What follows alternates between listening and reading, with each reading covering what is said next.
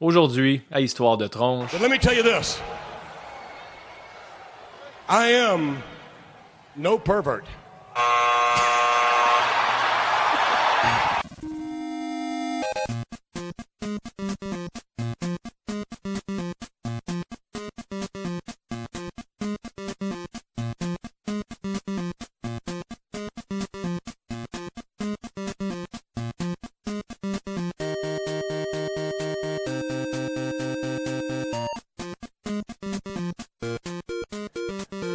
Bienvenue au 89e épisode d'Histoire de tronche, un podcast où on parle de lutte, de jeux vidéo et de films d'horreur et de plein d'autres affaires depuis quelques temps. Euh, Je suis votre animateur Steph, accompagné ce soir par mon co-animateur Jonathan qui me regarde avec un sourire coquet. Comment ça va, Jo? Ben, ça va, Steph? Euh, ben, moi, ça, ça peut pas aller mieux. C'est les vacances de la construction qui C'est vrai? C'est vrai. Est-ce que tu es en vacances? Ben, moi, je suis pas en vacances, mais mon directeur des ventes tombe en vacances. Il est je vraiment chanceux, puis calisse qui est beau, ton directeur des ventes. Oh! Ouais, il Quel sera pas là pour me watcher. Là. Il va pouvoir me pogner le cul en paix. Oui!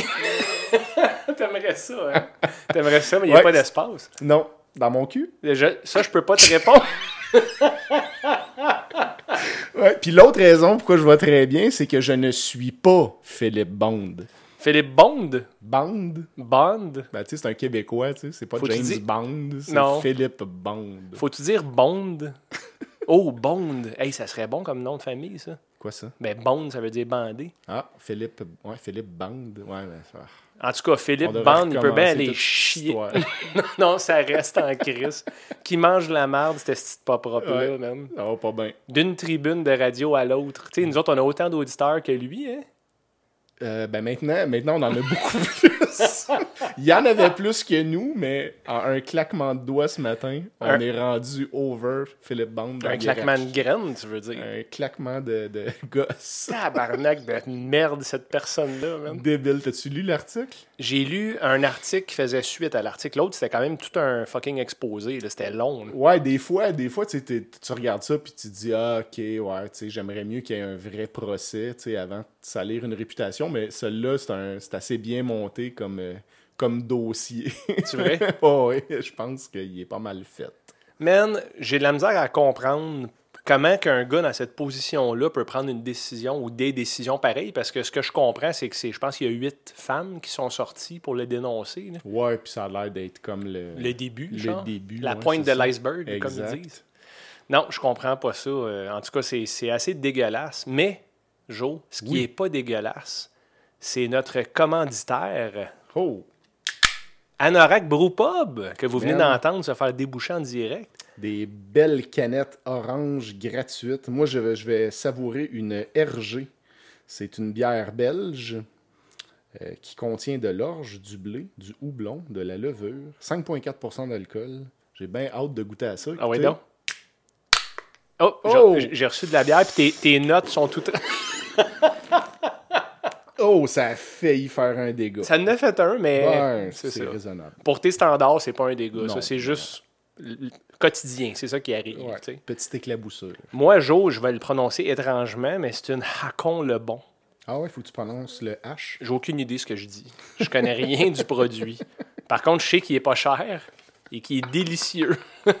pas cher parce qu'on se le fait Je connais donner. rien du produit. On a fait un épisode complet sur le produit. T'es sûr? dessus? Ben, j'étais-tu là? M'avez-vous invité? C'est ça la question. Euh, je le bois une Hakon le Bon, qui est une euh, inspiration farmhouse norvégienne. C'est nos deux dernières bières, Joe. Euh, Anorak Brewpub nous a dit dès que vous êtes à sec, vous m'appelez puis vous passez. Donc, on va avoir une belle défaite d'aller à Moray Nights euh, pendant les vacances de la Ben, construction. On ira, on ira souper. C'est vrai, t'as pas soupé pas là, là. moi, à ton 40e. Je le sais, ça. J'avais la COVID. Ouais, ah, c'est ça, t'as raison, toi.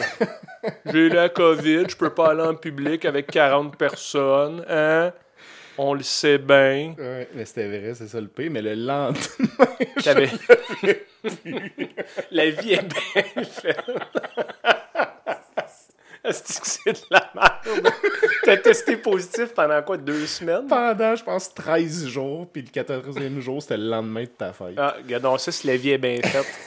ben, tu t'es sauvé d'un 70$ à peu près. Ben ouais, ben je vais le payer la prochaine fois qu'on va aller chercher notre commandite. Au moins, je vais repartir avec de la bière gratuite. T'as-tu dit que t'allais payer mon souper? J'ai pas dit ça. Ah, OK. En tout cas, la bière est excellente. Cheers, Joe. Cheers. Moi, effectivement, vacances. merci beaucoup. Je Les suis en. tiennes. Oui, exact. Pas les tiennes. Mais beaucoup des gens, euh, beaucoup des gens, beaucoup des tronches qui nous écoutent présentement sont en vacances, invariablement.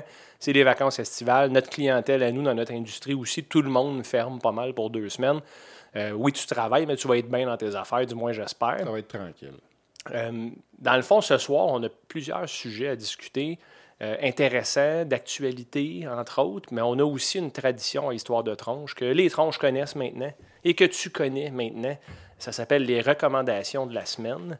Et il y a deux semaines, on s'est recommandé des affaires spéciales. On sort un peu des sentiers battus, mais pas dans mon cas. Oui, oui, dans mon cas, Ben, je t'ai toi, recommandé. surtout.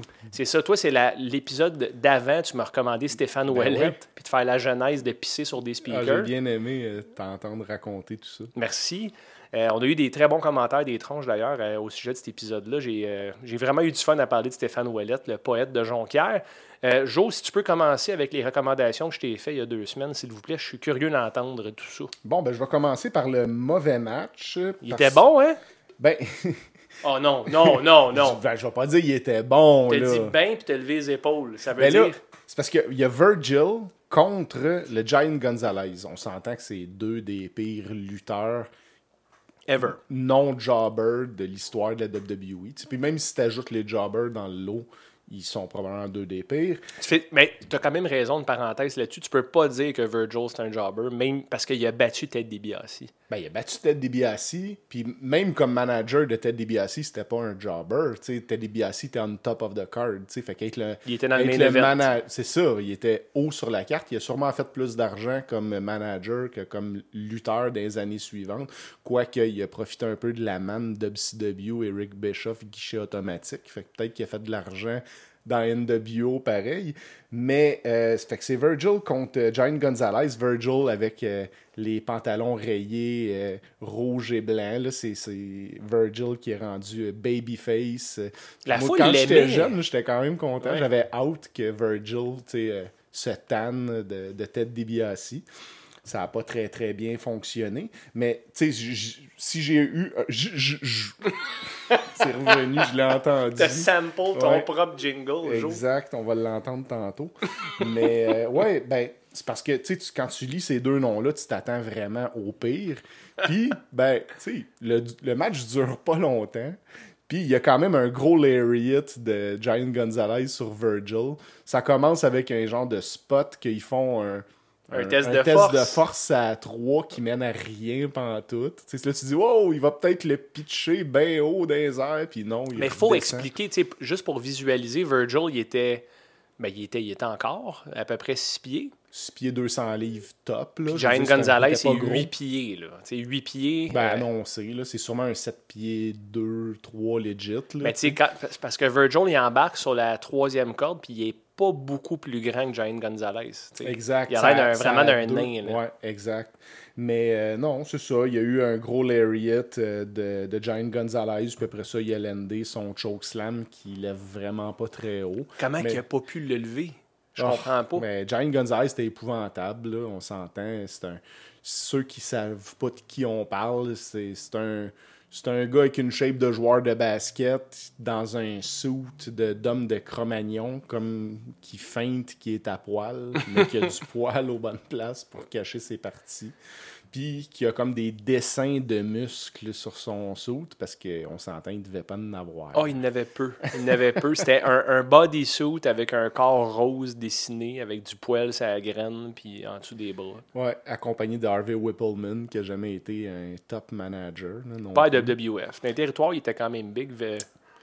Puis Cornette Gonzalez a quand même été euh, à WrestleMania avec Undertaker, mais euh, c'est quand même un mauvais souvenir de Undertaker. Undertaker dit qu'il a toujours pas pardonné Vince pour ça, oh boy. de l'avoir booké contre lui. Puis dans ces années, il y a eu King Kong Bundy, Jimmy Snuka. On s'entend que le début de la de la streak euh, à Taker. C'est assez oubliable. Oubliable. Mais ouais, c'est c'est comme ce match-là, oubliable. Puis le bon match, lui, c'était euh, c'était un combat de boxe. Ben hein. oui. Tu m'as relancé qu'un bon combat de boxe cette fois-là. Euh, c'est euh, Roy Jones contre, euh, contre Jeff Lacey. Ça se passe en Floride. Puis c'est deux Floridiens. hein, de Roy Jones from Pensacola. Exact. Puis, puis Saint-Pétersbourg pour ce qui est de Jeff Lacey. Jeff Lacey qui est quand même un ancien deux fois champion à 168 livres, qui était comme... Il a été champion jeune, puis il s'est fait exposer quand il a affronté euh, Joe Calzaghe. Il était allé boxer à Wales, en Angleterre. Y a-tu pogné Kessler aussi? Non. Non, ok. Ça, Non. avant. Ça l'a arrêté à Calzaghe. Je te ça. dirais, ça l'a détruit, cet humain-là. Ouais. Puis à ce moment-là, tu sais, la boxe, c'est beaucoup de hype. hein. Tu sais, Joe Calzaghe venait de l'Angleterre, s'était jamais battu en Amérique. Donc, pour les Américains, dans leur tête, ils possèdent la boxe. Puis si tu viens pas te battre aux États-Unis, ben t'es un chicken shit d'Européen de marde. T'as rien accompli. C'est ça. Fait que je me souviens dans le temps, on suivait la boxe vraiment intense. Puis Jeff Lacey était vraiment mieux raté que Joe Calzaghe là, dans, dans nos revues de boxe nord-américaines. là, Joe Calzaghe, c'est un nom étranger. C'est dans les mêmes années que Eric Lucas euh, euh, a été champion à 168 livres. Joe Calzaghe, lui, était champion WBO en Angleterre. Puis on, le voyait dans les classements. Puis on savait pas trop c'était qui. euh, Jusqu'à là, je pense, quand il a affronté Jeff Lacey, je pense que c'est un peu là qu'on l'a découvert, nous, euh, en tant que Nord-Américains. Puis il avait démoli Jeff Lacey. Puis il avait, un peu démoli Roy Jones aussi, là, dans la même période de temps, là, dans les années précédant ce combat-là. Mais Jones, lui, il avait au moins envoyé Calzaghe au plancher. Premier round, ouais. Il s'était mieux débrouillé. Fait que ce combat-là, super combat, très bonne recommandation, Steph. Même si euh, Jones gagne tous les rounds pratiquement, sauf moi j'ai donné par pitié un peu le troisième round à Lacey, mais les commentateurs, eux, étaient pas d'accord avec moi. Ben, c'est- Est-ce que tu sais pourquoi je pense, Joe? C'est que les commentateurs étaient sous euh, l'effet de halo de Vintage Roy Jones en 2009, presque 10 ans passé sa prime, qui était revenu à ses belles années. Ben, faut dire que Lacey il a le style pour bien faire paraître un, gars comme Jones. Jones est plus élancé et tellement plus rapide. Jones, là, la vitesse de ses mains, c'est incroyable. Puis même à 40 ans, les commentateurs ne reviennent pas dans ce combat-là. La vitesse de ses mains n'a pas disparu. La vitesse de ses jambes est plus là. Tu sais, euh, au premier deuxième, euh, deuxième round, Roy réussit là, à être euh, évasif, le vieux Roy Jones qui bouge. Mais dès le troisième, quatrième, cinquième round, ça devient un combat dans une cabine téléphonique. Puis ça, j'adore ça. Et il n'y a pas de clinch. Non, il n'y a Ils pas de clinch. battent, les man. arbitres- L'arbitre laisse le, le combat se dérouler, mais c'est ça, les, les- les mains bougent tout le temps, mais c'est, ça, ça se passe vraiment dans une cabine téléphonique. On voit que Roy est plus capable de danser autour, puis, mais même dans une cabine téléphonique, puis les commentateurs le remarquent, c'est on n'a jamais vu Jones bien boxer de même en inside boxing. Puis ça, c'est, hot de ce combat-là, entre autres. Mais Lacey est comme le gars qui met la pression dans la première moitié du combat. Il avance, il fonce, il essaie, il lance beaucoup de coups. Mais Jones, il évite presque, presque tout. Puis ce qui est débile du combat, c'est que tout le long du combat, quasiment, Jones jase avec les spectateurs. Peut-être un en particulier, je sais pas, peut-être qu'il doit avoir un fan de Lacey qui était vocal. Puis là, Jones, il se met, il regarde par longs moments il regarde pas son adversaire, il regarde le spectateur avec qui il s'obstine, puis il jase avec, puis là, il dit check ça, check bien ça, là, ça s'en vient, là, puis, puis il regarde pas les ici, mais il lance des combinaisons qui touchent la cible Aux bonnes places. aux bonnes places, Je capotais quand j'ai vu ce combat-là, man. Puis, tu sais, des roulements d'épaule aussi. Tu sais, quand il tombe dans sa zone, là, avec la confiance, là, il devient arrogant. Puis, euh, non, puis sa gauche à Jones, c'est incroyable. Il peut faire des combinaisons, ce qui lance 4, 5, 6. J'ai même vu une combinaison là. de 7 crochets de la gauche consécutifs, de la même main. Oui, là, oui, oui. C'est c'est dans ce combat-là qu'il fait ça. C'est à peu près six crochets de la gauche. Puis il connecte pas avec énorme puissance avec chaque, mais il touche la cible. Puis le dernier crochet de la combinaison ébranle Lacey. Ouais. T'imagines-tu comment tu te sens confiant quand tu as réussi à faire ça? Ah, c'est débile. Puis même, il y, a, il y a une shot, il, il- il lance une grosse combinaison, mais ça touche pas tant que ça. Mais Lacey a tellement peur qu'il recule, il recule, il recule, puis il finit par s'enfarger dans ses pieds. Puis il a l'air d'être affecté par un coup, mais finalement, il était juste, euh, il était juste mentalement affecté. C'est ça. Mais ça s'arrête là, par, euh, par le, le corner. Ben, il revient pas du dixième round. Après le dixième round. Il euh, accepte en plus. Il, ouais, s'ostine pas. Ça faisait deux, trois rounds que, que les commentateurs disaient que l'arbitre pourrait arrêter le combat. Euh, donc, ça a, été, ça a été quand même un très bon combat, je dirais, jusqu'au sixième, septième. Puis après ça, là, euh, euh, il était plus capable. Là, Jones a pu recommencer à boxer de l'extérieur parce qu'il y avait tellement Il y avait de l'espace. Lacey que là, Lacey, il fonçait plus tête baissée comme dans les 5-6 premiers rounds. Mais super bonne recommandation. Jones était connu à sa prime, en fait, là, comme étant un tremendous finisher. Puis quand il sentait le sang, il était bon pour aller chercher le knockout. Puis euh, à partir du temps, ben là, il, a, il a perdu contre Tarver. Après ça, il a, repé- il a perdu contre euh, Glenn Cove Johnson. Il s'est fait knocker, man. Euh, c'était pas beau, ça. Il avait les yeux Ouais. en arrière de la tête.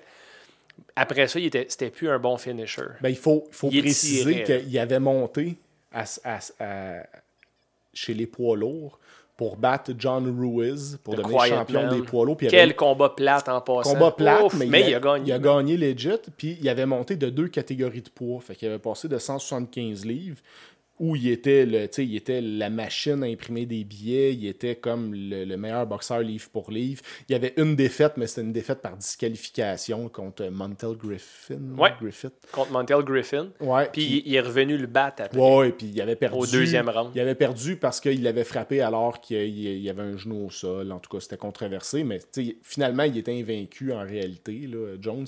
Il a monté à 200 livres, il a battu John Ruiz, puis là, il y avait, un- il y avait des- ils ont essayé de faire un combat Roy Jones contre Mike Tyson. Ça a tombé à l'eau, puis là, Roy Jones il a décidé de redescendre de deux catégories de poids pour pogner euh, Antonio Tarver. Puis là, il a perdu deux fois en ligne contre Tarver. Je pense que la première fois, c'était par décision comme majoritaire ou partagée. Première fois, c'était une décision serrée. Deuxième fois, c'était un knockout Ouais. rapide. Puis après même. ça, un autre gros knockout de Glenn Johnson, comme tu dis. Puis là, il y a peut-être quoi, 34 à ce moment-là? Ouais. Ouais. Il restait encore des années de boxe, là. Ben, techniquement. C'est juste que les, non-athlètes comme nous deux, on a de la misère à comprendre à quel point c'est difficile de descendre de catégorie de poids. Ce qui est tough, c'est de descendre, puis de remonter, puis de redescendre, puis de remonter. Tu, tu peux commencer plus léger, comme Pacquiao, qui a commencé, je pense, les 125, puis qui a fini par boxer jusqu'à quoi, 154? Jusqu'à 154, mais en fait, il était encore un 147. Là, mais oui, il a monté jusqu'à 150. Tu sais, c'est quand même 20 quelques livres, mais demander de retourner à 125, voire après à 35 ans, c'est pas évident. C'est ça. très dur C'est sur le peut-être ça système. qui attend euh, aussi euh, Canelo Alvarez, là, qui vient de monter à 175. Là, il va redescendre, pogner, euh, euh, pogner euh, pour la troisième fois. euh, Golovkin, Ouais, Triple G. Ben, c'est pas une bonne idée, ça, je pense. Peut-être que Triple G, lui, il monte en poids, c'est plus facile de monter que de descendre. Ouais. Mais euh, ouais, puis Jones, c'est un, un parallèle qu'on peut faire. Euh, on en a parlé dans le dernier épisode, là, le retour de, de Flair bientôt. Puis justement, tu sais, j'étais pas de- tellement d'accord. Puis c'est toi qui m'as rappelé que justement, Roy Jones euh, lui-même, euh, par après ce combat-là contre Jeff Lacey, il a continué euh, jusqu'à 50 ans. Puis il a continué à essayer aussi de s'accrocher au top. Là. Il faisait pas juste pogner des faire-valoir. Il pognait deux, trois faire-valoir, aller chercher des victoires, monter dans les classements. Puis là, il se disait, je vais me réessayer. Il avait pogné là, les Bedev. Il s'est là, fait à 200. tuer Ben, contre il- les Bedev. Il menait sur oui. les cartes Mais avant de se tu- faire knocker au dixième. Est-ce que tu te rappelles du knockout? Ah, c'était terrible. C'est un des knockouts les plus tristes que j'ai vu parce que Jones se fait atteindre d'un corde. Justement, il est d'un corde puis il y a la garde haute. Lebedev passe à travers la garde, ébranle Jones, puis là, tu le vois dans sa face qu'il est juste épuisé. Puis Lebedev rentre trois shots unanswered parce que Jones, il est comme resté debout par, par instinct. Il avait encore les deux mains à côté de la tête, mais il dormait. Puis bizarrement, il tombait pas, mais il était plus là. Non. Puis Lebedev a rentré des crochets unanswered. Puis là, Jones, il, a comme, il, il s'est comme penché le haut du corps. Puis Lebedev, il a rentré un dernier crochet sur le top de la tête. Le ref a rien fait. Là, les gens ont critiqué le ref énormément dans ce combat-là. Même Lebedev, il regardait le ref en voulant dire Chris, ah ouais, il intervient, man. Ref, il regardait ça aller. Puis Jones a tombé face première. Puis il y a eu une autre commotion en frappant le sol. Puis il a continué à boxer après ça, man. Ouais, puis jusqu'à. Contre, pogner- contre Ouais. Anthony Mundine, il s'est fait knocker aussi. Ouais. Euh, non, c'est contre euh, Danny Green, pardon. Danny Green. ouais. Green l'a tué, c'était pas beau, man. Ça a duré deux rounds. Puis Ouais. Danny Mais- Green, un Australien qui a déjà knocké Eric Lucas aussi. Oui, mais à son dernier combat, il est revenu dans une exhibition contre Mike Tyson. Ils ont fait un match nul. Nul, t'as raison. Ouais, ben c'était quand même divertissant. Là, Ben, tu sais, c'était. Non, c'était pas divertissant. Non, t'as pas de... Le, le build-up était divertissant. En tout cas, on, Voir on, saute, on saute du coq à l'âne. C'est mais- complètement dans le sujet. On peut, on peut parler Ben de ça oui, pareil. Justement, tu parles de Tyson. Il a annoncé aujourd'hui qu'il allait mourir bientôt. Hein? Ouais, il a 56 ans, Tyson. Puis il a dit Je sens que la fin approche pour moi. Quand tu as beaucoup d'argent, les gens t'aiment jamais pour vrai. Sais, des affaires dark. Là. Hmm. Puis il consomme énormément de drogues hallucinogènes aussi, Tyson. Fait qu'il était peut-être ses champignons magiques. qu'il prend il fume beaucoup de potes. Ouais, puis il, mange du il prend du moche euh, Ah ouais. Hmm. régulièrement. Il s'en il vante un peu. Là. Mais tu sais, le gars, il est, il est brisé de l'intérieur depuis longtemps. Là, il est plus stable, entre guillemets, mais il est quand même médicamenté euh, maison. On va appeler ça de même. Là. Ben, il a encore. euh, il a encore causé un assaut dans un avion. pas lui. Il y a pas si longtemps. Ben, C'est.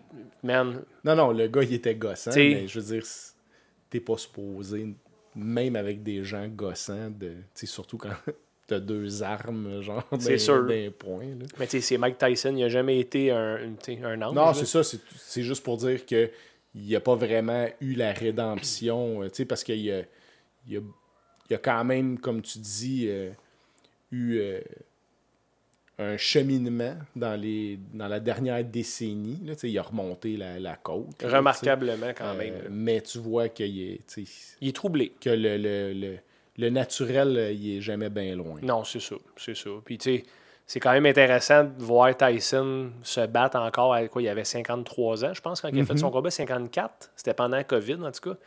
Puis, tu sais, Jones, il était l'ombre de lui-même, puis il voulait pas se faire frapper. Fait qu'il jabait, puis il tournait, mais le combat était lent. Tu sais, c'était des Ouais. rounds de deux minutes en plus.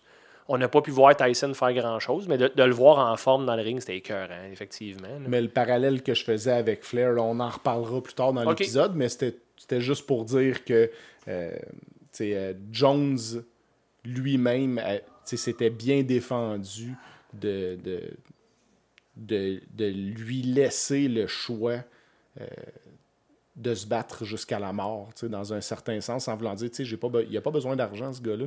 Il a toujours continué par passion. Puis euh, encore aujourd'hui, il entraîne des gars. Il a été dans le coin de Jean-Pascal pendant une couple d'années, euh, tout en continuant en étant un boxeur actif. Puis, ben, regarde, il avait 40 ans à ce moment-là, puis quand même, il était encore relevant, même si six ans plus tôt, on lui disait de prendre sa retraite. C'est ça. Ouais. ouais, bah, bon, bo- bonne recommandation, Steph, puis euh, bon fight. Je suis content que tu aies aimé ça parce que c'est c'est quelque chose que je regarde encore souvent. Je check les highlights parce que c'est le fun de voir nos héros avoir un, dernier flash de ce qu'ils ont déjà été. Euh, deux de mes héros, moi, c'est pas Ken Shamrock ni Dan Severn. Euh, toi, les recommandations que tu m'as faites, Joe, c'est ça. C'est c'est Ken Shamrock contre Dan Severn, mais le rematch. Tu m'as pas recommandé le premier combat qui, heureusement, d'ailleurs, j'ai regardé les deux pour bien faire mon travail. Euh, un combat de UFC, une première encore une fois, histoire de tronche, je pense. C'est-tu le Ben premier oui, ben combat oui. d'MMA, ouais. Euh, on s'est déjà recommandé, je pense, avec euh, Filthy Tom Lawler, qui est un ancien combattant de de MMA, mais il est dans un combat de lutte arrangé, tandis que là, c'est vraiment du UFC. Mais, Mais c'est quand même deux gars qui ont été des lutteurs par oui, la suite. avant, avant, Shamrock était à Pancrase au Japon, qui est un, un work, Ouais, aussi, avant, work ouais. shoot. Fait avant d'être au UFC, il était déjà dans le, dans le work, puis euh, Severn Il avait aussi été jobber à WWE. Avant? Shamrock. Il Ah, a- ça, je savais pas, par ouais, contre. il, a, il a fait quelques combats comme, euh, comme jobber à WWE aussi. Ben, c'était un rêve pour Vince, ce gars-là, avec sa shape là, et ses stéroïdes. C'est- C'est clair. Puis là, j'ai regardé le premier match qui était UFC 6 en 1995. Euh, c'est drôle, hein? C'était pour le Ultimate Fighting Championship. C'était pas pour une division de poids, parce que dans les premières, il n'y avait rien. C'était un tournoi, tu te battais plusieurs fois le même soir. Ouais, c'est brutal pour la santé. Là. Euh, dans le fond, il n'y avait pas de division de poids, puis c'était différents styles d'arts martiaux mélangés. C'était comme Street Fighter, mais dans un octogone avec des juges puis un arbitre. Ben, c'est parce qu'avant que ça soit quelque chose, euh, le- les mixed martial arts, ben, tu ça n'existait pas là, de maîtriser plusieurs arts martiaux. Donc, c'était comme un boxeur contre un Un sumo. karatéka, Ouais. ben, un sumo contre un, un gars de, de, de taekwondo, de jujitsu, tu sais. Puis là, un moment donné, ils se sont rendus compte, ouais, ben, ce serait peut-être pratique de connaître l'art de l'autre. Ben, tu sais, comme là, maintenant, si tu regardes le UFC, ils ont tous des styles un peu, je vais pas dire similaires, là. Ça fait un peu naïf de dire ça, Tout mais le monde doit maîtriser le jujitsu. tout le monde est, ah, oui, est obligé d'être capable de faire du ground and pound, d'être capable de sortir des clés de bras, d'être capable de faire un triangle, d'être capable de.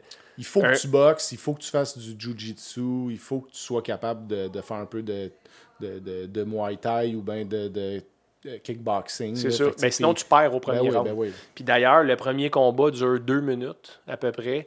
Euh, c'est épouvantable. C'est épouvantable. Même Euh, le premier. c'est vraiment pas bon.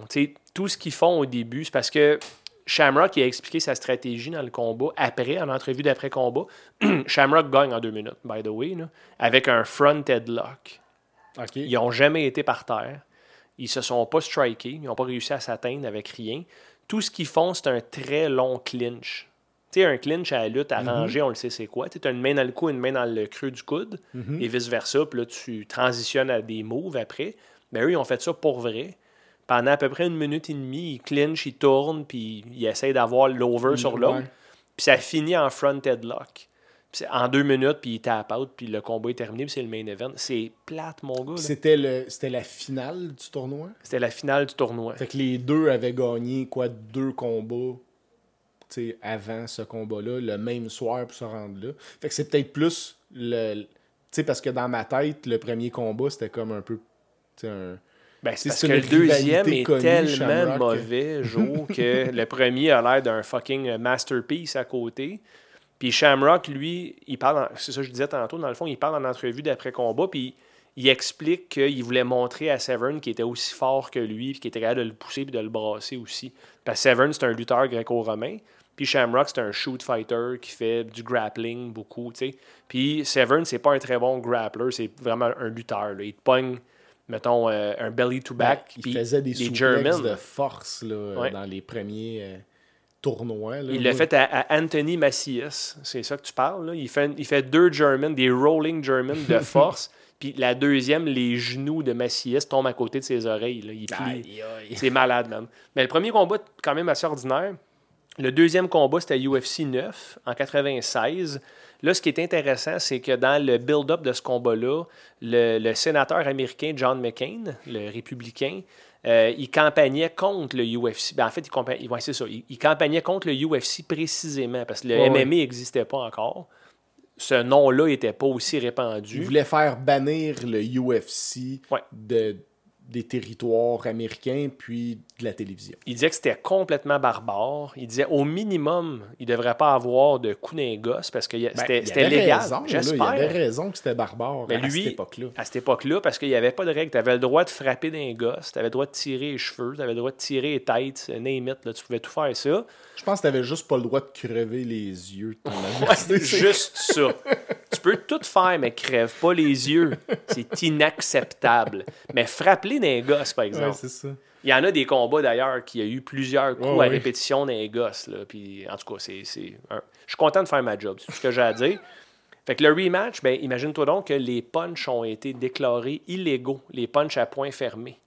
Euh, c'était uniquement des open hand, Oh, comme à la lutte. comme à la lutte. Imagine-toi donc. Fait que c'est drôle, pareil que le kayfabe s'immisce dans la Ouais, réalité. Puis Shamrock, lui, il était habitué avec les palm strikes à cause de Pancrase, justement. là. Le, le work to shoot du Japon, où est-ce qu'il était... Il y avait ce règlement-là. oui, puis frapper avec des palm strikes, si tu es capable de le faire comme du monde, ça fait très mal. Je le sais, je l'ai déjà fait. Je le sais, je t'ai déjà vu. Tu m'as déjà vu, je l'ai des. Ben ça, c'est ma vieille vie, les tronches. Là. Je, je donne plus de claques maintenant. Mais dans ce temps-là, je l'ai fait. Puis Shamrock, il- lui, il voyait pas ça comme un inconvénient. Il s'est fait dire que si tu frappes avec les poings fermés, ben tu vas avoir une amende. Puis il va falloir que tu la payes un moment donné. Puis les dirigeants du UFC faisaient des gros clins d'œil en voulant dire on n'est pas d'accord avec le, le, le ban, l'interdiction, Ouais. mais fais-le pas. Fait sinon- qu'en d'autres mots, c'était fais-le, puis On va dealer avec ça. On va jamais vraiment te charger. Mais. Shamrock, il a pris ça au pied de la lettre, puis il a dit OK, mais je vais suivre les règlements. Severn, lui, non. Severn, Severn il a dit m'a frappé le plus fort que je peux avec mes poings. Puis c'est ça qu'il essaye de faire dans le combat. Mais le problème, c'est que dans le rematch, il n'y a pas de coup de poing. Il y a 24 minutes. Va chier, Joe, man. Tu ris, là, mais moi, il a fallu que je regarde ça. Là. Je l'ai pas réécouté avant de te le conseiller. Ah, je me demande pourquoi. 24 minutes de Dan Severn et Shamrock qui tournent en rond en se regardant et en hésitant. Puis fou, il ne se passe fuck all. La foule pitch. À un moment donné, il y a du monde qui pitch des verres de liqueur dans l'octogone. J'ai jamais vu ça. Là. Puis ça a eu, mon gars. Puis ça... Même les commentateurs ne savent plus quoi dire. Tu sais? Ben, sûrement que ce combat-là a influencé Dana White, parce que dans ce temps-là, Dana White n'était pas encore impliqué. Mais aujourd'hui, la UFC, puis depuis très longtemps, il y a des bonnies de performance. Puis ce qui est le fun de la UFC, c'est Ils n'ont que... pas eu de bonnie ce combat-là. man. Non, non, mais contrairement à boxe, à boxe, une défaite, c'est dramatique. Il faut pas que tu perdes. puis c'est tellement mal vu une défaite à la boxe, puis c'est con, parce que si tu perds dans un combat excitant, tu sais, tu, tu baisses beaucoup dans les classements, puis si tu gagnes un combat de marde contre un jobber, ben, tu montes dans les classements. À UFC, c'est pas de même. C'est comme euh, si tu fais partie d'un combat excitant, peu importe de quel côté tu te retrouves, victoire, défaite, ben c'est comme tu peux monter d'un classement quasiment après une défaite si c'est une défaite honorable. Puis si tu gagnes en donnant pas un show puis en dansant pendant 24 minutes autour de ton adversaire, bon, on va te crisser dehors que tu gagnes ou, que tu perdes. C'est pas la défaite ou la victoire qui est important, c'est le show que C'est le tu donnes. spectacle. Tu sais, euh, je veux dire, il y a des gars qui ont 28 victoires, 17 défaites. C'est ça. Mais c'est les tops, Qui deviennent champions quand même à sais. Certains. Même la boxe, à la limite, ça devrait être comme ça. Parce que si les meilleurs. Check le, le- le tournoi du Super Six dans le temps. Avec Andre Ouais. Durrell, puis avec euh, Carl Froch, Jermaine Taylor. Il y a eu des. Inévitablement, Ben il y a oui. des grosses défaites qui arrivent, mais au moins, c'est les six meilleurs au monde qui s'affrontent. Mais ce que ça a donné, Kessler était là-dedans aussi. Puis ce que ça a donné, c'est que les gars se sont blessés beaucoup. Il y a eu des blessés parce que tu boxes contre l'élite sans arrêt à des courts délais. Puis pas juste ça, c'est que parce que c'est un tournoi à six gars où ce qui est supposé d'arriver un paquet de combats dans un court laps de temps. Puis la boxe, c'est. tu peux pas prévoir. Il y a des, des fois, tu te battras pas pendant deux ans, puis d'autres fois, tu vas te battre trois fois dans la même année. Puis je veux dire, si on t'impose de te battre trois fois par année, ben c'est pas sûr que ça va arriver. Puis trois fois par année contre les meilleurs de ta division. en plus. Fait que c'est ça. Tout ça pour dire que ce combat-là, c'était pas les meilleurs. Ben, c'était les meilleurs de leur division. En fait, c'était les meilleurs du UFC, supposément. C'était les deux tops. Severn, était, les gens avaient peur de lui. Je pense qu'il a fini avec 112 ou 102 victoires, 19 défaites, ce gars-là, quand même. Là. Ouais, peut-être plus de défaites, en tout cas, mais. Quelque chose Ouais. de même. C'était extrêmement si, élevé. Si je l'ai mis, c'est parce que tu sais, c'est c'est comme vraiment une des pires atrocités qui est jamais arrivée. Puis en même temps, c'est deux gars qui ont une carrière de lutteur après. Ouais. Euh, Mais il faudrait lire, mitigé. même si les gens veulent pas aller voir puis s'imposer le supplice que tu m'as imposé, Joe, parce qu'on aime nos tronches, on veut pas les, les faire chier, tu sais, hein, Joe? Tu sais, Euh, allez lire le Wikipédia du combat. Il y a tellement d'informations euh, croquantes à ce sujet-là. Parce puis, que puis les débuts du UFC, c'est quand même quelque chose qui est ultra intéressant. ultra intéressant. Ouais. Le bon match maintenant. Le bon match, c'est euh, pour le. J'ai dit au dernier épisode, le TV Championship, c'est le US Championship.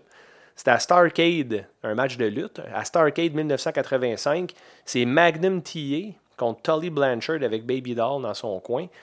Euh, c'est un I Quit match en 85 qui était quand même plutôt rare. Euh, puis c'est un cage match en plus. Fait que là, le ref, man, c'est fucking Earl Ebner. Hein? T'as remarqué? Euh, Earl Ebner avec des cheveux, c'est très étrange. Et un micro dans le ring avec un très long fil. Puis euh, un ou l'autre des lutteurs doit crisser le micro dans la gueule de l'adversaire puis le faire abandonner. C'est quand même. euh, il y avait des gros steaks. Il y avait des gros euh, steaks en anglais, là, pas des steaks à manger. Ah, il n'y avait pas de bœuf. Il n'y avait aucun steak, mais il y avait beaucoup de steak. Oui. Il y avait des gros enjeux, en fait, Oui. parce que euh, apparemment que le babyface, Magnum TA, se serait forcé, comme Philip Bond, à embrasser Baby Doll sur la bouche. Puis là, Tully Blanchard, avec fucking raison, il était pisse de ça, puis il voulait crisser une rince à Magnum TA dans une cage. Ah, il s'était forcé, tu sais, il a, il a forcé. Il a imposé le baiser à Baby. Doll. C'est pas lui-même qui s'est imposé. Non, elle était, elle était jolie, Elle, Baby voulait Doll, pas. quand Elle, elle même. voulait pas. Elle, elle voulait pas, puis c'était la blonde de Tully Blanchard. Puis habituellement, c'était un move de heel. Sais, Jake Roberts a fait ça avec Cheryl, la blonde. Excuse-moi, Rick Rude a fait ça à Cheryl Roberts, qui est la blonde, qui était la blonde à Jake Roberts, pour vrai en plus, dans ce temps-là. Euh, il s'est forcé à l'embrasser, il s'est forcé sur elle. Puis, il l'a forcé à l'embrasser. ben, he- forcé. c'est parce qu'en anglais, on dit ça, mais- he forced himself. Ouais, on appelle ça un anglicisme. ça. Ben oui, mais je suis bilingue, Jonathan. esti, laisse-moi donc, là. Fait que, anyway, tout ça pour dire que c'est la raison. La raison du combat, c'est pour euh, que Tully Blanchard, l'honneur de Baby Doll. Baby Doll qui est, une femme. C'est ça ton est point? cette femme? Baby Doll? oui. Ben, parle-moi, je ne sais pas. Ben, Baby Doll, c'est euh, c'est Nancy. Hein? C'est la. Woman? C'est Woman? Ben non. Non? Non, Je me. Non? c'est te mélange. Ah. Voilà. Ouais. Non, parce que Baby Doll est belle. OK. Nancy Benoit est pas belle. Ah, je pensais que Baby Doll, c'était Nancy Benoît. Non, là, tu es supposé dire comme ton jingle. Ah, tu vois, je suis complètement perdu. Complètement perdu. Puis pour un I Quit match, c'est vraiment pas long. Là. Ça dure comme 6 minutes in ring. Mais dans ces 6 minutes-là, il n'y a pas de lutte. Puis ça, c'est une bonne affaire parce que c'est un I Quit match, puis il y a un grudge. Il y a vraiment de la haine, puis tu sens l'énergie, puis l'émotion dans le combat. Beaucoup de striking. Euh, mais évidemment, le bout mémorable, c'est que vers la fin du match, Tully Blanchard prend une chaise de bois une chaise pliante. Habituellement, c'est des chaises en aluminium qui font quand même assez mal, mais qui ne brisent pas en miettes. La chaise de bois que Tully Blanchard rentre dans le ring, il la lance par terre pour qu'elle éclate, puis il prend une patte de la chaise, puis la patte casse, je sais pas si elle était workée, là, si elle était supposée casser de même, mais ça a l'air d'un fucking dagger dans un film d'horreur. Et Tully Blanchard essaye de crever les yeux de Magnum TA par terre jusque-là, j'étais pas dans le fight. Je trouvais ça. non? Non, je trouvais ça euh, trop. Je sais pas comment te dire ça, Joe. tu trouvais pas ça malaisant? Tu trouvais pas ça... Jusqu'à ça. Moi, je trouvais ça gore. Là. Quand- trouvais mais quand c'est arrivé à la patte de chaise, là, j'étais dedans. Mais avant, j'avais de la misère à embarquer. Tu sais, j'avais pas checké les promos. Puis, tu sais, j'étais pas émotionnellement investi dans l'angle. Mais un, les deux blades assez rapidement dans le combat. Ils se pitchent dans, dans la cage puis ils s'ouvrent tout de suite. Mais quand il arrive à la patte de la chaise, là, c'est tough. Effectivement, c'est dur sur l'estomac. là. Même Caro, elle le regardait avec moi puis elle était comme tabarnak, c'est bien intense, Ça a, man. de l'air, ça, ça a vraiment de l'air vrai. C'est écœurant comment ils le font. Euh, Tully essaye de stabber Magnum. Magnum TA réussit à se sortir de la position dans laquelle il est, reprend la patte de chaise et enfonce ça dans le front de Tully Blanchard. Mais c'est worké, mais c'est quand même bien fait en tabarnak. Tully saigne comme un cochon. Et là, il crie qu'il abandonne au micro, mais il saigne beaucoup. Là. C'est pas juste un petit blade cute là, dans le cuir chevelu, là, ça coule au milieu de son Ouais, visage. Style Steve Austin, euh, WrestleMania Exact. 13. là. Qui est un Quit match aussi en Aussi. passant. Euh, C'était écœurant. Écœurant parce que j'étais sur le bout de mon siège puis je m'en suis pas rendu compte. J'étais sur le sofa en haut, là, puis je regardais ça sur YouTube, puis au début, j'étais comme vaché dans mon sofa. Puis je me quand c'est arrivé à cette scène-là, je me suis surpris à être assis au bout de mon divan pour vraiment tout absorber l'information que je voyais. Euh, Jim Ross encore en parle à, ce jour de ce combat-là. Il dit que c'est le meilleur I Quit match qu'il a vu. Mais Chris, c'est 6 minutes, man. Ils ont quand même réussi à créer de quoi de phénoménal. en- Tu sais, maintenant, tout est 20 minutes. C'est ça. C'est pas obligé d'être long. Puis t'es pas obligé de faire tout le livre des atrocités dans un match hardcore. Tu sais, c'est- ça, c'est un peu avant. Ben, je dis pas que ça.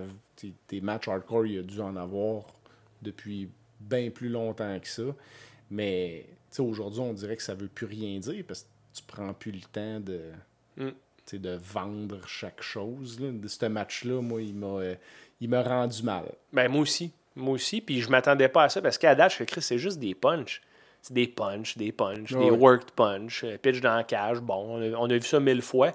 Mais la patte de chaise, là, pour vrai, là, j'ai le goût de poster le clip sur notre page. euh, Ah ouais, c'est brutal. C'est gore. C'est très, très, très gore. Euh, fait que merci, Joe. Merci, Joe. Euh, pas merci pour UFC, par contre. Euh, j'ai une petite question pour toi en même temps. Qu'est-ce qui se passe de ce temps-là? Si on- Oh, est il m'a jamais accroché.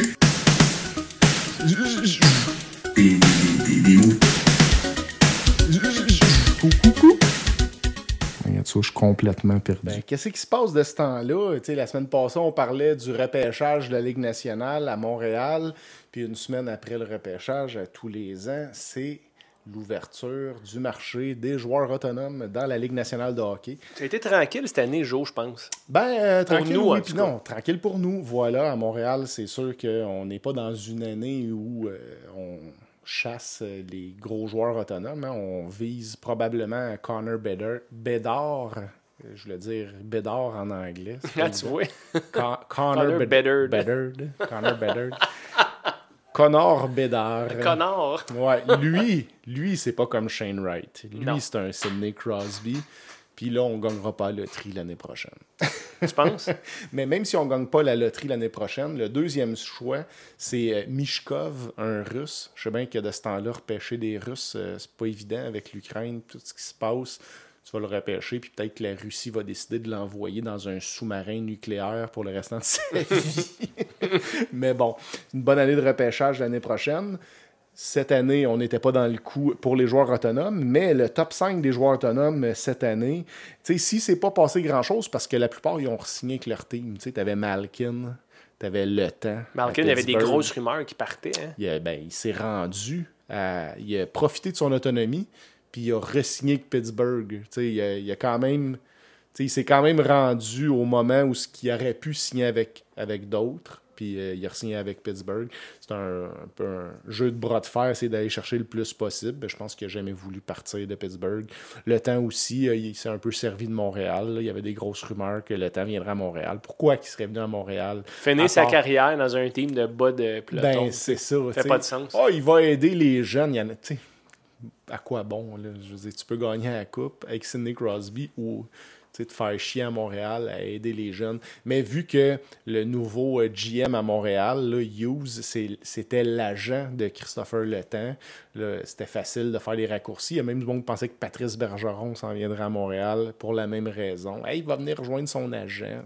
Je pense que Patrice, il a déjà dit en plus qu'il veut rien savoir de jouer ça. Ben, il veut rien savoir de jouer nulle part ailleurs qu'à Boston. Ouais. C'est c'est soit la retraite ou c'est soit Boston pour Bergeron. Fait que je le mets même pas dans la liste des, des cinq meilleurs joueurs autonomes parce qu'il est autonome en ce moment. Il n'est même pas signé encore parce qu'il pourrait prendre sa retraite, mais la rumeur, c'est qu'il va revenir. Mais euh, c'est ça. Le temps a signé à Pittsburgh, Malkin a signé à Pittsburgh. Tu avais Forsberg, euh, Philippe Forsberg, qu'on aurait pu repêcher à la place de Galchenyuk euh, l'année qu'on a Aïe, pris aïe. Galchenyuk. Forsberg fait sorti mal. 10 11e, mais il était quand même sur des listes top 5, puis nous autres, on a pris Galchenyuk. Il aurait dû sortir numéro 1 au total, Forsberg, cette année-là. tu avais aussi euh, Morgan Riley, le défenseur euh, euh, des Maple Leafs, euh, qui, est- qui aurait pu être un bon choix. Mais euh, puis euh, supposément que Bergevin voulait euh, repêcher Morgan Riley, mais il a fait confiance à Timmins, qui a dit on va y aller avec Galchenyuk. Mauvais choix, mais c'était pas une bonne année de draft. Si tu regardes cette année-là, là, après à, part 5-6 joueurs, c'est un draft de marde. Euh, fait que Forsberg a signé avec Nashville. Il te reste Nazem Kadri, un bon, un bon joueur autonome. Il n'a pas signé encore nulle part. Il va retourner Euh, à Colorado, je pense. Peut-être, mais là, il se, il se fait un peu fourrer parce que là, avec le plafond qui n'a pas monté depuis 3-4 ans à cause de la COVID, euh, il n'y a plus d'argent nulle part dans les Ouais. bonnes équipes. Fait que c'est s'il veut le gros contrat, il va falloir qu'il accepte d'aller pour Seattle ou une équipe euh, de bas de peloton. Les bonnes équipes, ils ont, ils ont plus de budget. Fait que lui, il aurait pu signer techniquement. Il vient d'avoir une saison de 83 points. Fait qu'il pourrait avoir 8-9 millions. Et des mais- playoffs écœurants. et des playoffs écœurants, à part qu'il s'est blessé à la fin. Puis il a eu été victime aussi de, de commentaires euh, racistes là, pendant les playoffs, ce qui l'a juste euh, Motivé. motivé. Euh, je pense qu'il y a eu un hat-trick, genre en revenant de C'est hot, les émotions, hein. Il a gagné un. Mais c'est ça, les sports, c'est les Ah émotions. ouais. Puis quand tu te fais pogner à la bonne place, ça te rend juste meilleur. Voilà. Donc, c'était une belle histoire pendant ces playoffs-ci.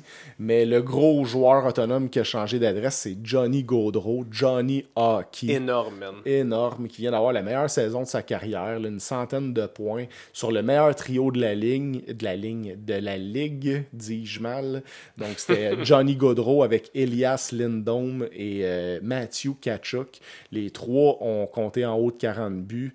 Euh, deux des trois ont fait en haut de 100 points. Puis Elias Lindholm, celui qui n'a pas fait 100 points, était, était fini deuxième pour euh, le trophée Selkie de meilleur attaquant défensif. Fait que tu as le meilleur centre défensif de la ligue avec deux des cinq meilleurs pointeurs de la ligue. Gros trio. Godreau, tout le monde l'attendait à New Jersey parce que c'est un gars du New Jersey ou à Philadelphie. Puis Les Flyers, c'est ce que je voyais le Ouais, plus. ouais, c'était la grosse rumeur. Puis il a signé avec les Blue Jackets de fucking Columbus. Gros euh, upset cette année.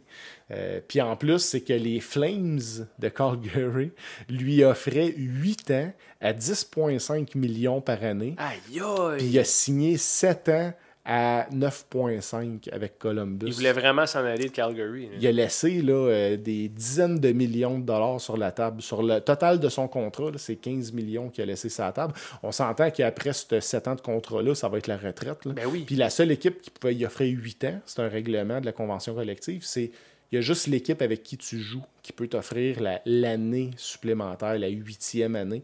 Donc, euh, il a laissé une année à 10,5 millions, plus 1 million sur chacune des sept années qu'a signé Columbus. T'aimerais-tu être capable, Joe, de refuser une année de 10 millions de quelque chose, toi?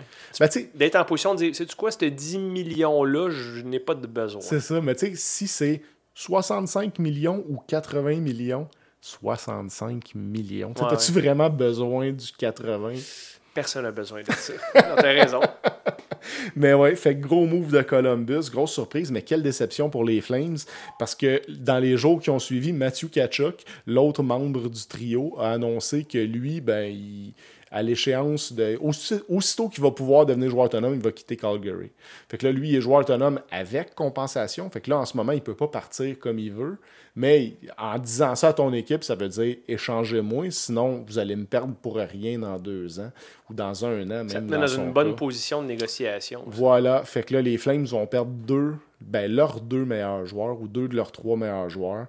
Puis en même temps, tu as Winnipeg, genre Blake Wheeler, Mark Shifley et Pierre-Luc Dubois qui veulent toutes partir de Winnipeg. Fait que les équipes canadiennes, avec la COVID, là, ça a vraiment euh, donné une mauvaise réputation au team canadien. Les joueurs américains qui se retrouvaient ici, qui ne pouvaient pas aller voir leur, fam- leur famille pendant la COVID. Puis tu sais, c'est pas fini la COVID, hein, même si on pense que c'est fini. C'est pas des- fini, c'est loin d'être fini. On a une, euh, un des pires moments ever. là. Ah ouais, C'est le pire été. vague. C'est le ça- pire été à date. Des trois derniers. Ouais. Euh, fait que les joueurs américains ont peur de signer au Canada, puis ceux qui sont au Canada veulent partir. Petrie, on a, Pe- Petrie a demandé à être échangé. Il a été échangé contre Mike Matheson, un Québécois de- Ouais. du West Island. Euh, puis on le précise tout le temps, hein, quand c'est un Québécois qui est pas un. un- Faut quand même dire un- qu'il vient du West Island. Ouais, c'est ça.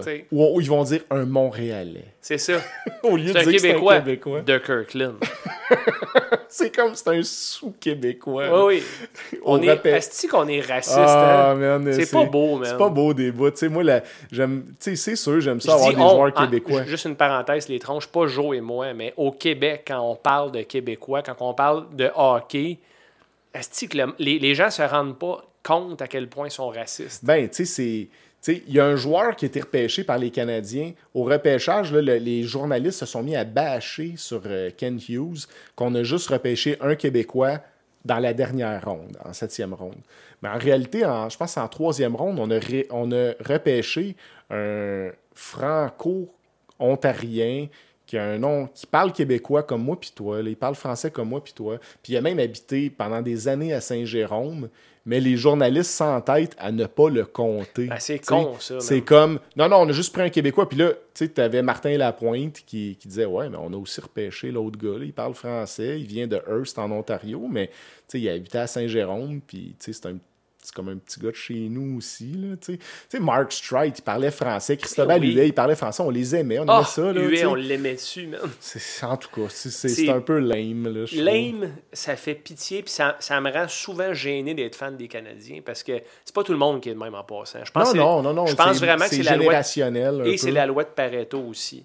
Je pense que 80% du bruit vient de 20% du monde, comme bien des affaires. Parce que moi, je veux le meilleur joueur qui va nous faire gagner. Slavkovski, je m'en fous qu'il vienne pas de Villemort.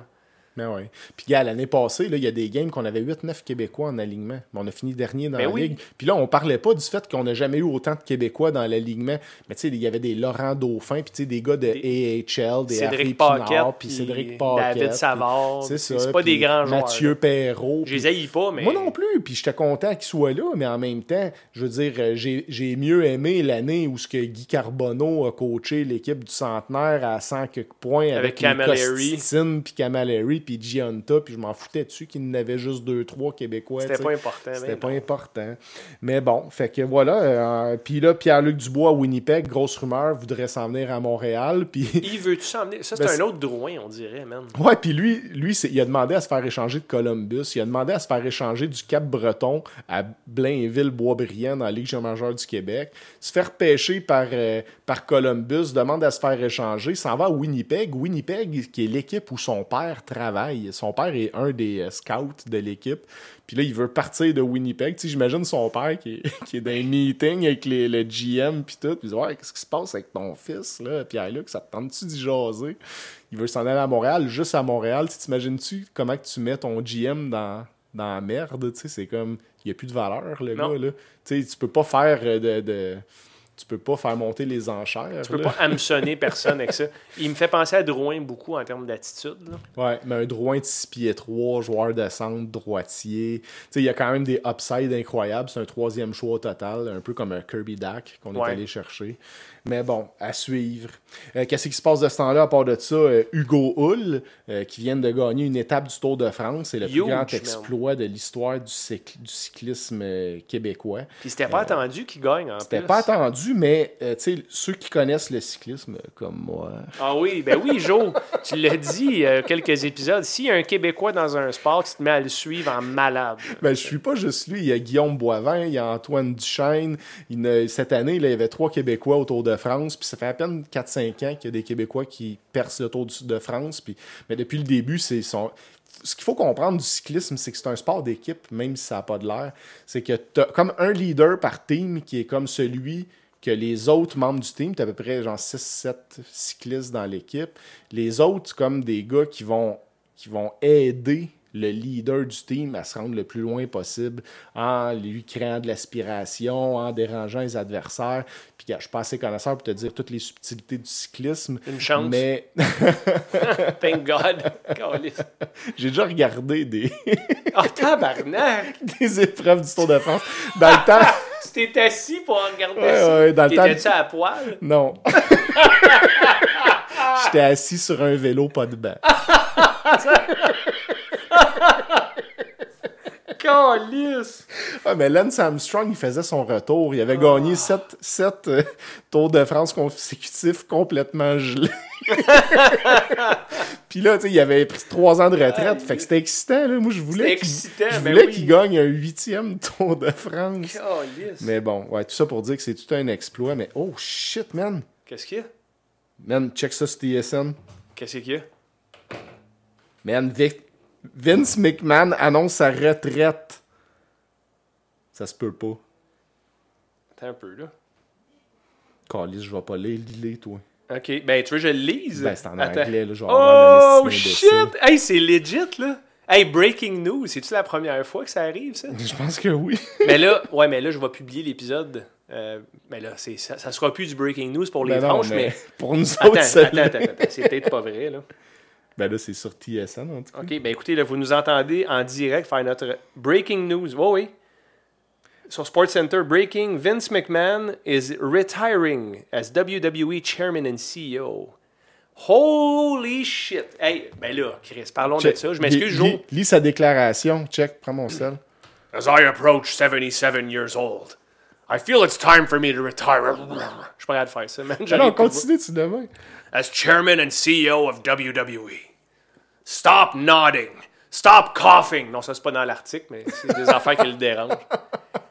Throughout the years, it's been a privilege to help WWE bring you joy, inspire you, thrill you, surprise you, and always entertain you. I would like to thank my family. Ben oui, my family. T'as juste trompé ta femme, esti, vieux tabarnak. Man. For mightily contributing to our success. And I would also like to thank all of our past and present What a Maneuver superstars and employees for their dedication and ah, c'est tout du corporate speak. Dégueulasse. lirai pas ça. Qu'il se colle une balle, cet vieux pas propre. C'est une mauvaise personne, Vince McMahon. Mais là, on le Depuis sait. le temps qu'on en parle. On en parle depuis avant qu'on le sait qu'il envoie des photos de lui à poil non sollicitées à des femmes et qu'il les paye pour qu'ils ferment leur gueule parce qu'il a fourré avec. Man, Ben, ces Hey, rumeurs-là, ils datent pas d'hier. là. Même dans le... Avant même notre retour euh, d'Histoire de Tronche, on en a parlé à quelques reprises. Ouais. Ben, Aïe, aïe. on Il y avait même dit- des histoires avec Sable, me Man, semble, dans le temps. Exactement. Euh, on s'est dit, il y a une couple d'années, un jour, avec le MeToo Movement, quelqu'un va sortir contre Vince. On s'est dit, c'est impossible qu'un gars de même qui fait des angles où est-ce qu'il embrasse sa propre fille à la TV n'ait pas une déviance sexuelle puis un complexe de Dieu où est-ce qu'il est en shape, il est bel homme, il y a un trou dans le... Il y a un, un- comment t'appelles ça donc? Un dimple dans le menton, une belle face symétrique c'est un milliardaire. Tu sais, à un moment donné, c'est sûr que tu te dis que je peux coucher avec cette fille-là que j'ai engagée, elle tripe sur moi, je suis son idole, tu sais. Mais c'était des rumeurs dans ce temps-là. Là, c'est, là, c'est vraiment arrivé. là.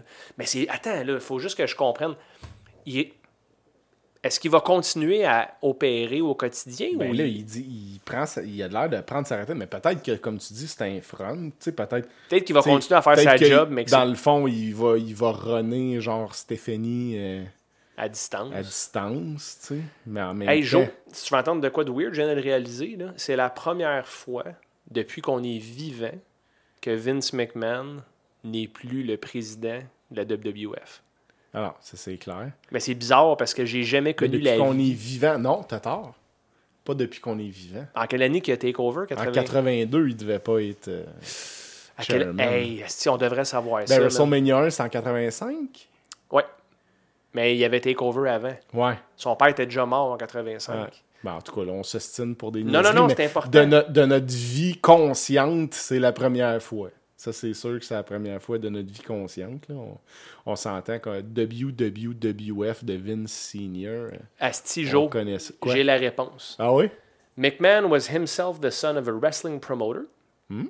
Blah, blah, blah, blah, blah, blah, blah. In 1982, he, he bought the company. Quelle date? Ah, j'ai pas la date. Ah, ça prend la date? J'ai pas la date. Ben, moi, je suis 10 janvier, fait qu'on s'entend que. D'après moi, c'était le 5.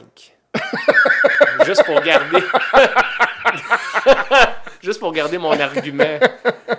Euh, écoute, aïe aïe, ben là, il y, a- il y a beaucoup à penser. Là. En fait, euh, on avait un sujet, mais je pense qu'on va oublier de quoi on va parler après parce que c'est c'est de ça qu'on parle. là.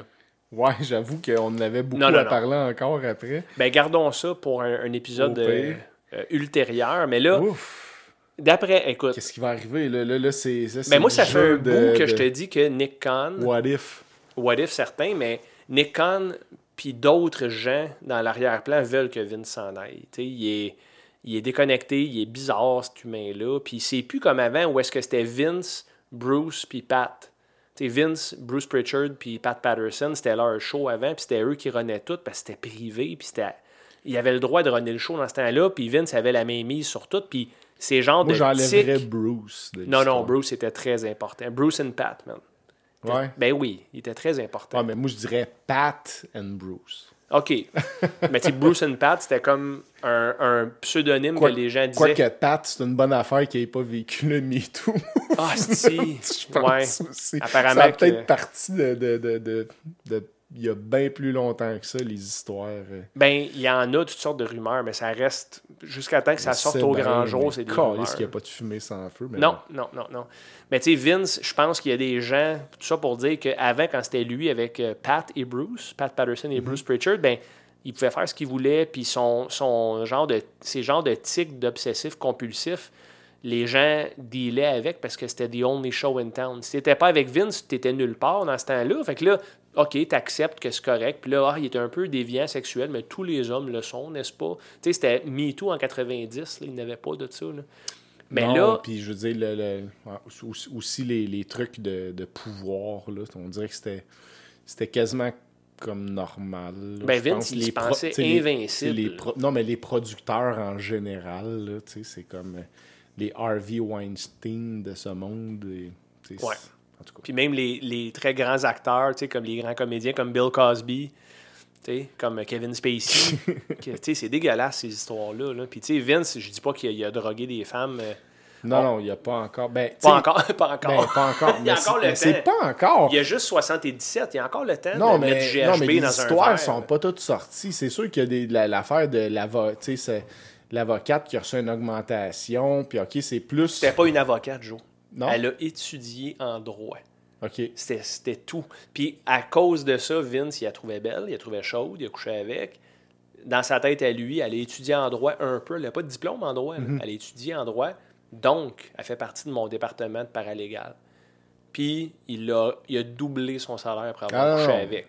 Mais ce que je veux dire, c'est qu'elle, c'est c'est elle, justement, que ça a l'air après, il il l'a comme transféré à John La- euh, Laurinaitis. Ouais, Johnny, Johnny Ace. Ace, qui est le, le frère de Animal, Ben, le frère Feu, Animal. de Feu Animal, de Hey, Road Vince, Warriors. Vince, I love your arms today, Vince. You look great. Wow, look at those veins, Vince. T'as déjà entendu parler, Laurinaitis? C'est Ben oui. exactement comme ça. man. Exactement, c'est c'est comme reconnu comme étant le licheux de cul numéro un à Vince McMahon.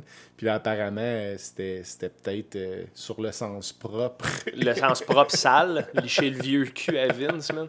Vince Mais qui là, trouve ça a l'air que Vince aurait comme passé la POC à John Laurinaitis là, avec cette femme-là. C'est quoi qu'il aurait dit? Genre, finish her off, Johnny. Ben, Okay, Vince. les histoires, c'est quasiment ça. Give là, me this c'est- human. Ça serait devenu comme la- l'assistante à John Laurinaitis. Puis là, John Laurinaitis aurait couché avec. Puis là, quand elle, elle voulait plus coucher avec John Laurinaitis, là, ils l'ont congédié. Ok, là, elle était plus bonne Fait dans c'est son comme- travail. C'est comme, elle a couché avec Vince, elle a eu une job, elle a eu une augmentation. Là, Vince, il était sûrement tanné de sa bébelle. Il a- Il l'a il l'a transféré dans le département de John Laurinaitis, qui a couché avec. Puis là, quand elle voulait plus, elle- là, elle a perdu ça. Tu sais, c'est comme... C'est une- C'est une dégueulasse. prostituée. hein, Ben ça. oui, c'est ben c'est littéralement ça la définition de. là. Tu sais, tu reçois de l'argent pour des faveurs sexuelles. Disons-le, c'est ça. là.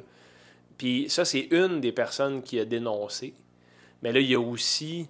Ben, elle a-tu dénoncé non. ou c'est sorti Elle a été parce trouvée que à cause du hush money? la comptabilité, là, ça. a trouvé l'argent. Mais là, il y a euh, aussi- Suivez l'argent. et- Christy Hemme en 2009, que tu as parlé il y a deux épisodes, Joe. Euh, ça aurait été elle, la lutteuse en 2009. qui Ouais, aurait- finalement. Ouais, ben c'est ce que je vois partout, mais il n'y a pas eu de confirmation. Mais moi, je te le dis, il y a une witch hunt, une chasse aux sorcières dans les exécutifs de WWE qui viennent pas de Vince, puis qui viennent pas de la lutte, comme le Nick Khan, un bon Mhm. exemple. Ces gens-là, ils veulent que la vieille garde s'en aille. là. Ils veulent prendre le contrôle du produit, puis ils veulent le désignifier.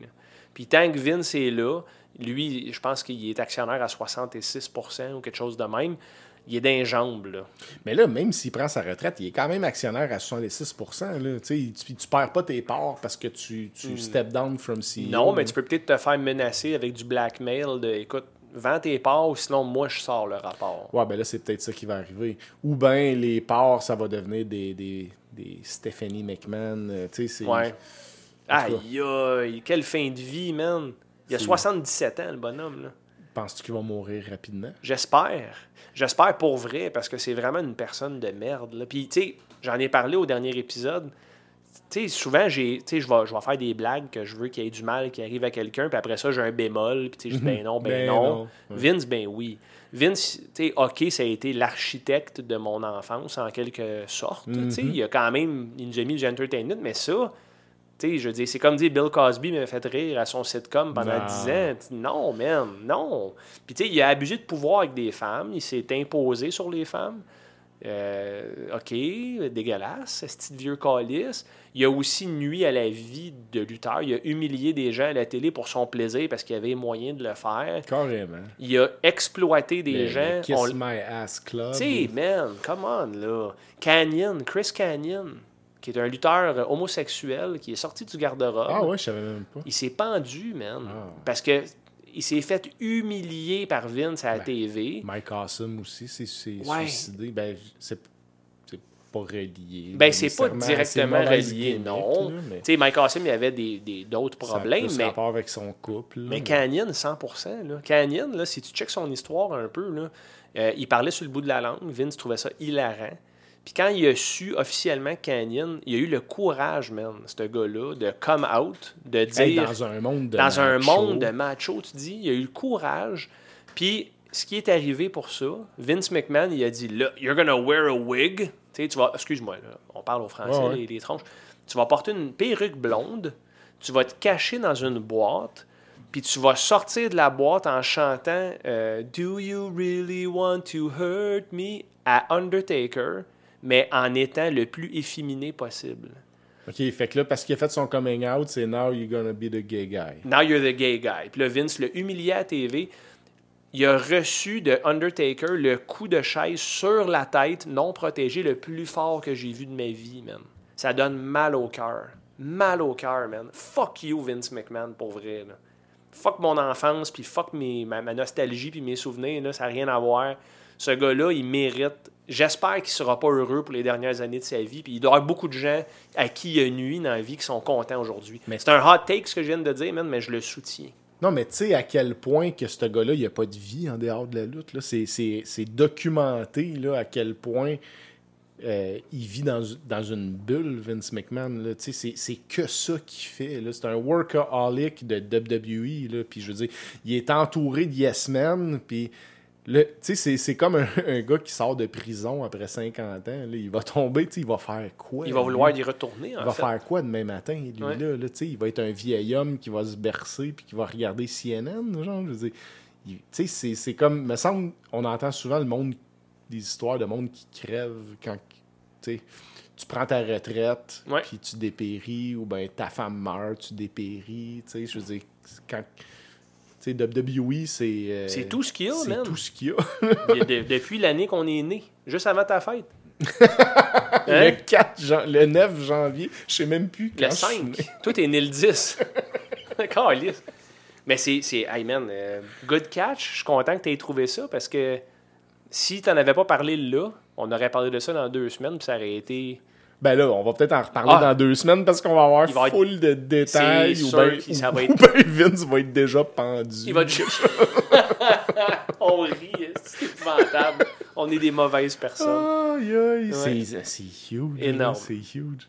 Énorme, puis euh, j'ai hâte. De... Là, c'est qui qui va prendre, tu sais? Parce que Triple H, c'est un Vince guy aussi. Oui. Shane, c'est un. euh, pas Shane, excuse. Stéphanie, c'est une Vince fille. Parce que c'est sa fille, Calis. Ouais. Fait qu'elle, a- tu sais, je veux Mais dire, tu un- penses-tu qu'ils vont être euh, ostracisés par le comportement du. Tu sais, ils vont-tu être comme tassés d'office parce que sont trop proches de Vince? Oui. Ou. Ouais, mais c'est encore Vince qui a 66% des parts. là. Ouais, mais ça- Vince peut encore placer ses pions. là. Lui, Non, lui c'est peut-être un move. C'est peut-être du damage control là, en ce moment. C'est dire, bon, là, j'ai pas le choix. Ils veulent tellement ma peau que je suis aussi bien de me faire harakiri, aller me cacher dans le sous-sol. Pendant que Stéphanie take over, Stéphanie c'est une femme, ils vont bien écrire ses patience, elle n'a pas violé personne. à ce qu'on sache. Triple H va sortir du placard, Ouais. genre j'ai jamais aimé Ouais. Steph. Ricky Ishii.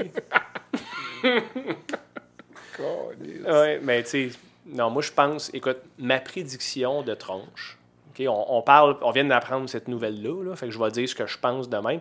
Je pense que toute la vieille garde de Vince, tout qu'est-ce sais, Bruce Pritchard, il n'y a plus de job, là.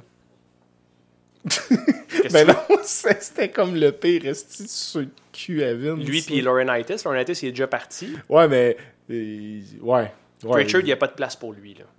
Ben, Pritchard, tant qu'à moi, il- ça reste quand même euh, Ben, c'est une tête, là. quelqu'un de crédible dans le domaine, mais en même temps, c'est tellement un yes man, là, tu sais, c'est- connu que ce gars-là a pas eu tant de grandes idées, sauf, sauf d'appui au caractère gras, les idées de Vince, c'est comme... euh, c'était pas comme Pat Patterson, là. Pat Patterson, lui, c'était... un génie créatif. C'est un génie créatif. de- C'est pour ça, tantôt, je te disais Pat avant, avant Bruce. Bruce, c'est un producteur. Je suis d'accord, by C'est the un way. gars qui hein. a fait Je suis des belles vignettes vidéo. C'est juste puis, que euh, les, les gens appelaient apparemment que Bruce euh, Pritchard puis Pat Patterson, il y avait un nom, c'était Bruce and Pat. C'était un mot. Oh, ouais. Puis Ben, on l'a vu dans l'épisode euh, où Bruce Pritchard rend hommage à, à Pat Patterson après sa mort. C'est très touchant, Ah les oui, tronches. bon. Allez écouter ça là, si vous avez une chance. Something là, to Wrestle, hommage à Pat Patterson, un Québécois. en Ah, c'est Pat Patterson, c'est euh, c'est un. Premièrement, là, je trouve qu'au Québec francophone, si on parlait tantôt des, euh, des fans des Canadiens un peu trop euh, amants des, euh, des Québécois francophones. Si Patterson aussi était amant des Québécois francophones. il était amant, ouais, en son, son chum s'appelait Louis, je sais pas si c'était un Québécois. Mais continue, Jo. Ouais. Non, mais tout ça pour dire que les vrais meilleurs Québécois de l'histoire sont oubliés. Ouais. Tu sais, dans la lutte, on parle beaucoup de Jacques Rougeau, Johnny Rougeau, Raymond Rougeau. À part de ça, Dino. Dino Bravo. Rick Martel. Même Rick Martel est un peu comme en dessous de tous eux autres. Dans En le, dessous de Dino, non? ben, en dessous de Mad Dog Vachon. Oui. En dessous de. Peut-être pas de Dino, mais dans la même culture populaire, oui. dans la culture populaire québécoise francophone. Tu sais, Johnny Rougeau, c'est un, c'est un, c'est un, monu- un monument. là. Ouais. Il y a des rues, il y a des, il y a des choses qui, qui se nomment Johnny Rougeau. là. Il, y a des- il y a un trophée dans la Ligue majeure du Québec, c'est le trophée Johnny Rougeau. là. Je sais pas pourquoi. c'est, Ouais. c'est comme... fait que dans la culture populaire, les Rougeaux, c'est huge. Euh, Mad Dog Vachon, c'est énorme. Yvon euh, Robert, c'est quand même très connu. Mais euh, Pat Patterson, euh, puis Colin. Ronnie Garvin. Ronnie Garvin. Ronnie Garvin est complètement oublié là, Ouais. dans l'histoire euh, de la lutte. Puis il y a aussi un autre lutteur, puis je le connaissais pas, là, euh, excuse, c'est du, je passe du coq à l'âne, euh, Jim Cornette, je l'ai entendu parler de lui il y a pas longtemps. C'est un des lutteurs qui était le plus payant, je pense, dans les années 50 ou 60. C'était un lutteur québécois qui euh, luttait sous un nom d'Allemand. C'était comme un Allemand nazi. Puis c'était, c'était, c'était le top heel pendant les années 50 ou 60. Il faudrait qu'on en reparlera dans un autre épisode. Mais C'était un Québécois c'est un. Québécois francophone complètement oublié dans l'histoire au Québec, qu'on sait même pas. Que... Puis ce gars-là, c'était un des, des big euh, money draw euh, de l'histoire de la lutte. Fait que Ouais. bien souvent, euh, il y a bien des Québécois francophones qui ont lutté sous d'autres identités. euh, on- Joe Leduc est quand même huge aussi, Oui, hein, je oui, pense. dans- Oui, très, très huge. C'était un, un, un heel très important dans le temps des territoires. là. Ouais. Les gens avaient peur de lui pour vrai. C'est un esti d'animal, ça. Mais on s'égare, mais Colin Vince, hey, ça, me, ça, ça- ça nous a sorti notre plan de match. Colin, on avait un sujet de préparé. Puis On nos- voulait parler des pires gimmicks de tous les temps. Ce qui est quand même un sujet hot. Non, mais nos recommandations sont en lien avec ça. Ben, on fera ça au prochain épisode, puis nos recommandations vont mettre en- quand même. en- Man, la vie est bien faite, Joe. Sais-tu pourquoi que la vie est bien faite? Je vais te le dire. C'est un épisode qui va être euh, un peu moins long là, que- qu'à l'habitude, mais c'est pas grave. Euh, On est rendu aux recommandations de la semaine.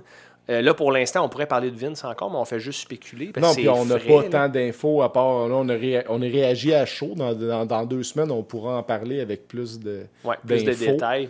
Euh, c'est drôle parce que si tu vois sur mon papier, ma recommandation est déjà écrite, donc c'est pas. euh, J'improvise pas quand je te dis ça, C'est mais pas stagé. vraiment pas. On voulait parler des pires gimmicks de l'histoire aujourd'hui. Évidemment, Vince McMahon a été l'artisan de la plupart des gimmicks de marde. Si tu regardes un top 50, un top 100, euh, il va en avoir 75 de Vince là-dedans. Parce que Vince, il y a eu une période où est-ce que un plombier, un vidangeur, un joueur de hockey, c'était des bonnes idées. Ouais. Les- tous les métiers y ont passé. Ouais, toutes les occupations. C'est euh, humiliant d'être un fan de lutte des fois, mon gars, quand j'en parle. Mais une de mes recommandations, c'était en lien avec. En fait, les deux étaient en lien avec des mauvaises gimmicks. Fait que si tu permets, Jo, je vais te nommer ça. Vas-y. Le bon match de la semaine que je voulais te recommander, c'était une des mauvaises gimmicks qui faisait partie de la liste. C'est Mortis, qui est Chris Canyon, Chris Canyon, que j'ai parlé tantôt, qui qui, a fait son coming out. et qui s'est suicidé dans l'année qui suivait.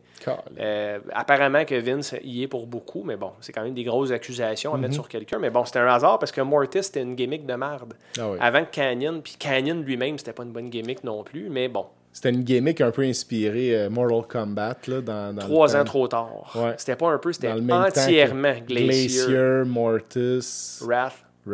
Ces trois personnages-là étaient basés sur des personnages de Mortal Kombat. Puis c'était trois ans passé la prime de Mortal Kombat. fait qu'ils ont comme manqué le bateau de BCW dans ce temps-là. Mais Mortis, nous, on l'aimait parce qu'il était bon dans le ring. il était. Innovateur. Voilà, le mot que je cherche. Donc, le bon match de la semaine, c'est Mortis contre Mr. Fucking Perfect, man.